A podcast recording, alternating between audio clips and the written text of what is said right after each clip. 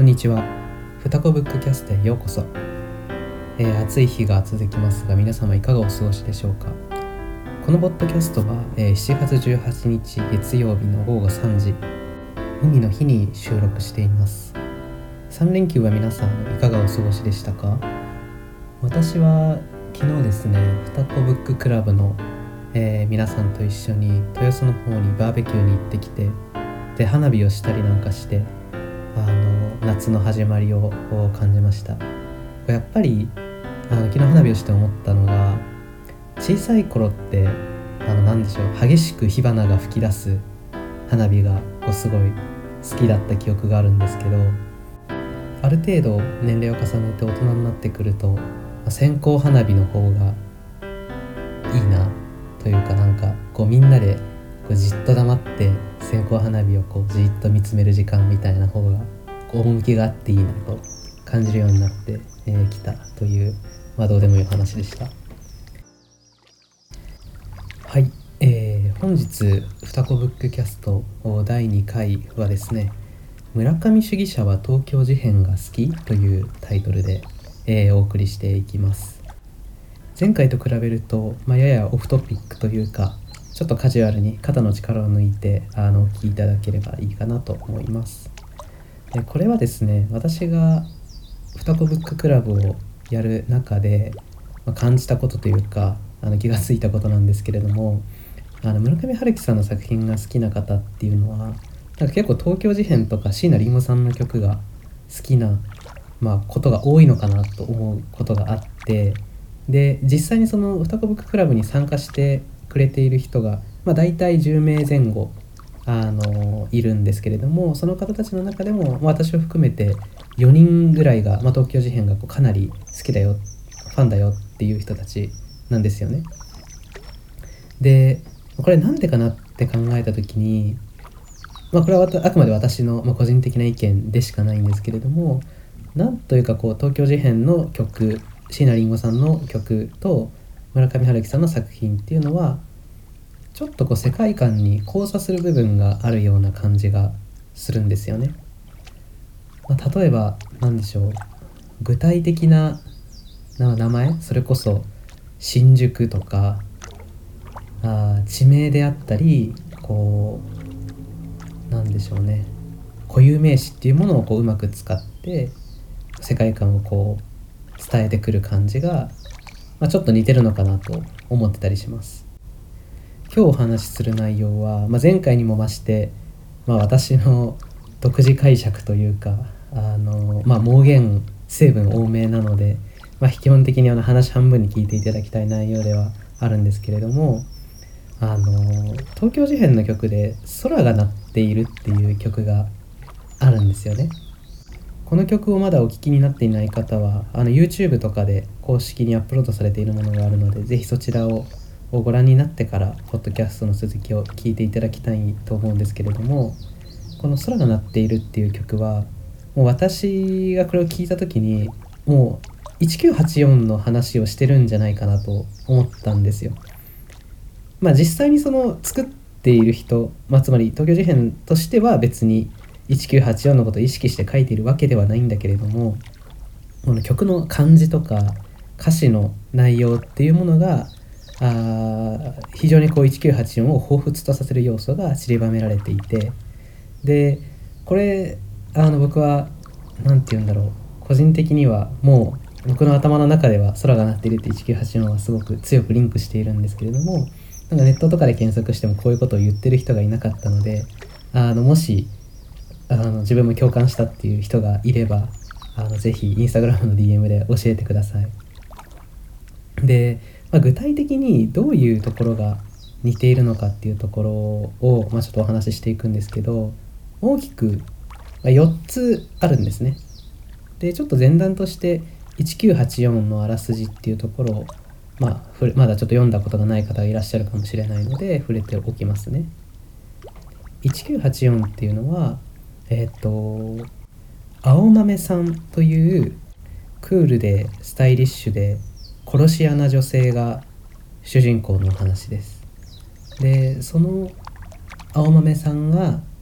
1984年の世界から1984年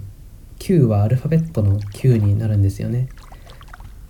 その平行世界のような世界に迷い込んでしまうという話です。でその1984世界は私たちの住むあるいは私たちがの世界と連続している1984年の世界とはちょっとずれた平行世界になっていて月が2つあったりとか警察が使っている拳銃の様式があちょっと違うものになっていたりとか少し私たちの世界とはずれた世界になっています。この設定だけでも例えば SF なんかが好きな人にとっては、まあ、かなり面白そうだなと感じられるんじゃないかなと思うんですけどあのさらに青豆さんには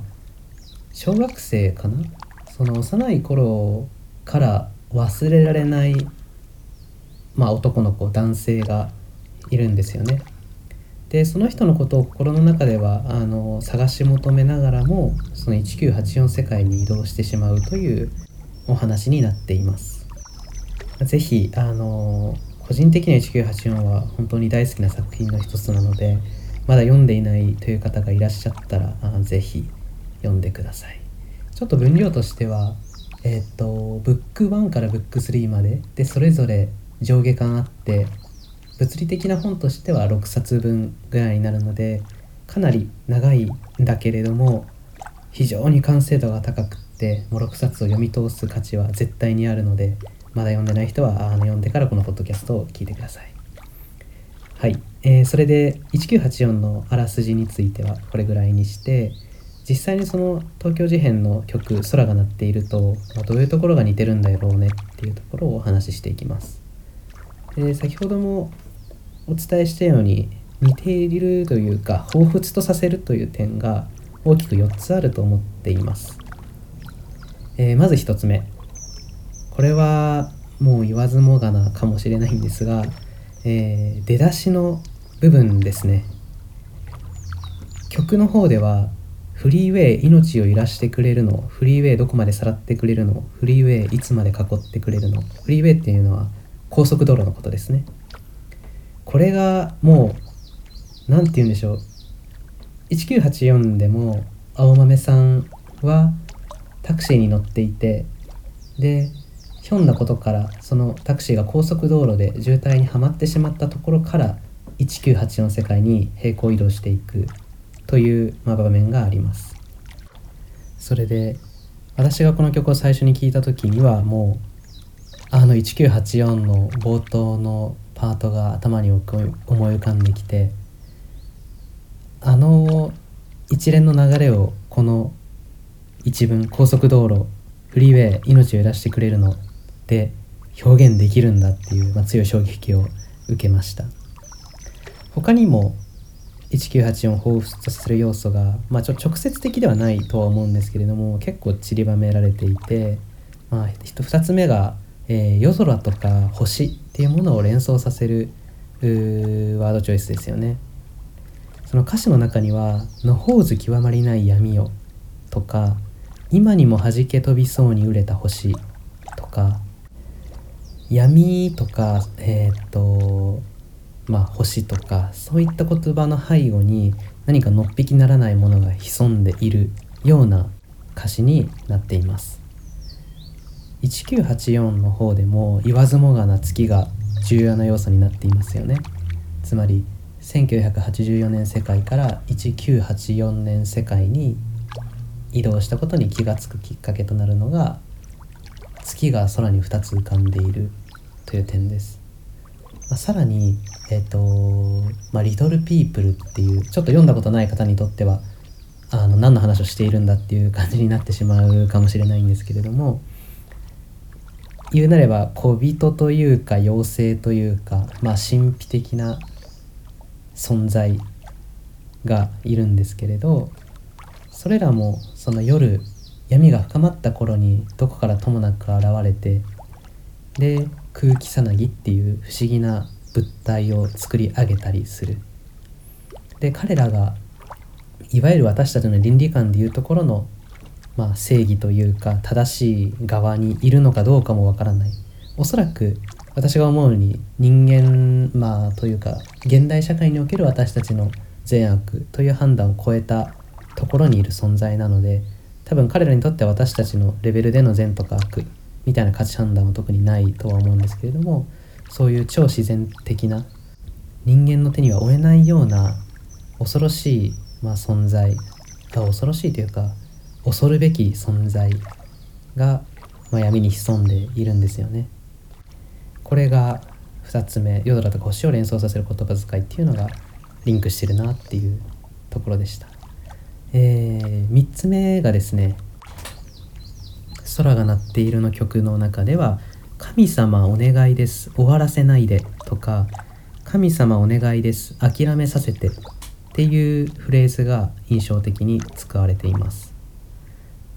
えー、同じようにその神に祈る言葉祈りの言葉っていうものが1984の中でも非常に重要なものとして、えー、描写されています。これは何かっていうと青豆さんのが小さい頃小さい頃というか青豆さんが育った家庭では、えー、商人会という宗教団体に属していてでその商人会の信仰をその青豆さんの家庭ではあ持っていましたと。それで青豆さんは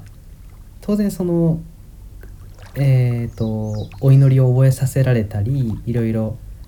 宗教の影響を強く受けていた時期っていうのは家庭にいた幼い頃なんだけれども大人になって当然自立した大人になった今でもその祈りの言葉っていうものが口をついて出てきてしまう。で祈りの言葉というのは私たちの意志というか意識的なところではどうしようもできなくってつい口をついて出てきてしまうものなんだみたいなことをいう場面があります青豆さんは基本的にはその幼少期の頃の宗教にまつわる記憶っていうものはまあどちらかといえば否定的に捉えているんだけれどもやっぱりそういったものは体から抜けきらないしあのお祈り自体に意味はないけど唱えることに意味はあるんだみたいなことを言ったりするんですね。これがえー、3つ目ですね。神様お願いです終わらせないでっていうところが青梅さんの、まあ、宗教にまつわる記憶となんかリンクしてるなっていうところです。で最後4つ目がえっ、とこれですね、えー、空が鳴っているの歌詞の中では今なら僕らが世界一幸せに違いないっていうフレーズが出てきます。一方1984の方では主人公である青豆さんとそしてその青豆さんが幼少期の頃、まあ、印象的な体験を通じて忘れられない存在となった、えー、天吾くんっていう男性が、えー、いるんですけれど1984の物語はその青豆さんと、えー、天吾くんの視点が、え交互に切り替わる形で基本的には、え進行していきます。でちょっとここから先はネタバレになってしまう可能性が高いのでまだ読んでない方はあのぜひ再生を停止してほしいんですけれども基本的にこの物語は天吾くんと、えー、青梅さんがお互いを求め合ってで2人がまた奇跡的にこう再会をするまでの物語になっているんですよね。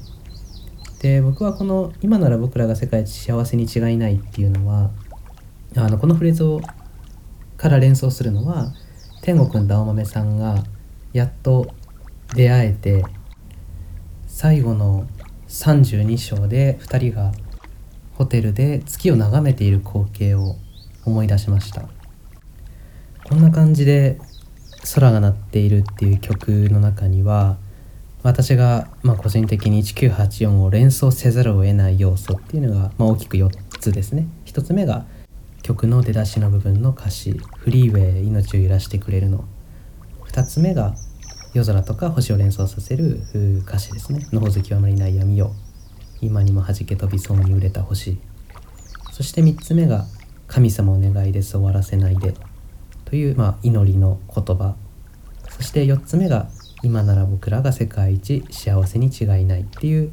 まあ、まさにこう天国と青豆さんが、えー、再会できた時のような言葉ですね。この「空が鳴っている」という曲がリリースされたのが2011年ですねおそらく。それで1984がえっ、とブック1が、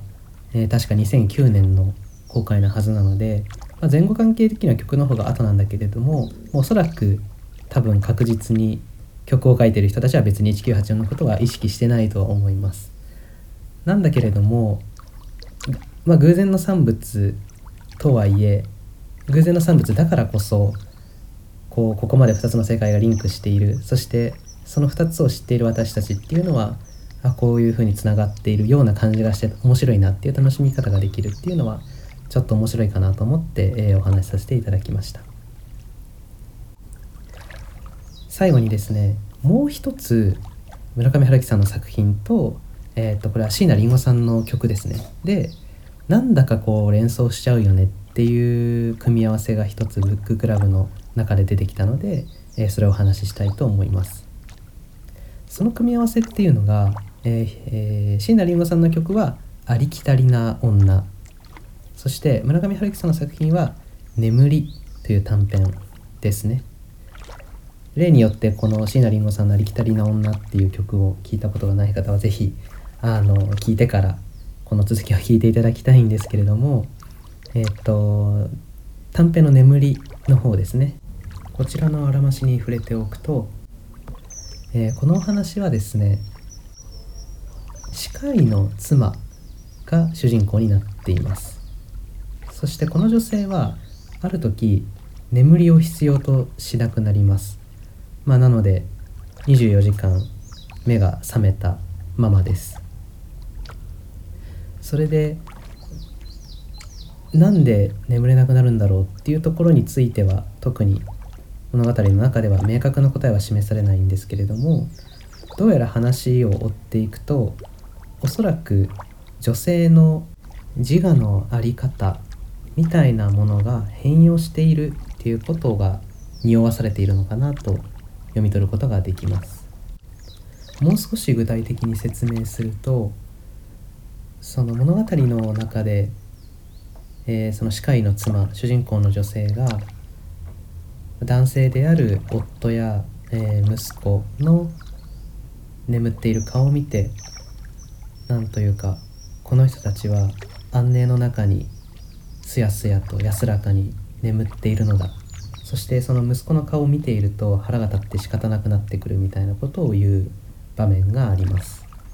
さらにえーと、主婦としての自分の役割っていうものに対して、まあ、明確には書かれていないんですけれども虚無感みたいなものを感じてるんじゃないかなと想像させるような一文もあります。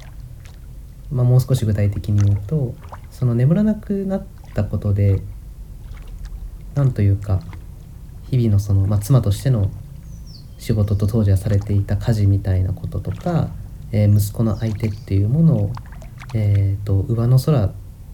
という表現が正しいのかわからないんですけど無意識的に自動的に処理できるようになった、まあ、私という存在がこうそこまで注意を向けていなくても上の空でも日常生活はあきちんと前に回っていくんだみたいなことを言うシーンがあるんですね。そしてこの物語は最後に、えー、眠らなくなった女性が乗っている車が人間ではない何者かによって揺り動かされるという場面で、えー、終わります。そしてその女性は何かが間違っているっていうセリフを繰り返しています。こういったところから、まあ、本来その眠らなくなったはずの女性が何者かに揺り動かされてさも揺り起こされている、まあ、みたいな風にも読めるかなと僕は思っていてこの物語が公開された1989年という時代的にも女性のその在り方とかが考え直されていた始めた時期なのかなと思っています。っていう、えー、眠りのあらすじを踏まえた上で椎名林檎さんの曲「ありきたりな女」を聴くと確かになんとなくこうイメージがリンクするというか似ているところがあるなと感じることができると思います。歌詞の方がどうなっているかっていうと大きく2つがあるかなと思っていて一つが代わりに失った私のあの素晴らしき世界というところですね。その前後の言葉から推測するにおそらく、まあ、母親になったことで本来の自分を失ってしまったとか自分が素晴らしいと思っていたことが今は私の側にはないというように読み取れる歌詞になっています。もう一つがえっ、とこれは歌の、まあ、ほとんど最後と言ってもいいところの歌詞ですね。私は今やただの女。ここがさっきのその眠りの中のえっ、と何て言うんでしょう。こう自分が物語を読んで楽しんでいるような自分のあるがままの姿ではなくって何なら自分が上の空でやっていても、えーと、対処できてしまうような当時のその、まあ、女としての役割というか妻に求められるような役割っていうものに対する、まあ、定年というか虚無感みたいなものが、えーと感じられるかなと思います。はいということで第2回は「村上主義者は東京事変が好き」というタイトルでお送りしましたがいかがだったでしょうか？えーと、今回の内容、まあ、今回のじゃなくてもいいんですけれども何か、えー、感想とか、えー、ご意見とかあご指摘とかあれば「ふたこブッククラブ」でインスタグラムで検索いただいて、えー、DM でお送りください、えお便りも大歓迎です。適宜このポッドキャスト内で、え取り扱っていければなと思っています。最後にはなりますが、えポッドキャストの評価も、えいいと思った方はいい評価微妙だなと思った方は、えーとそれなりの評価でよろしくお願いいたしますそれではまたお会いしましょう。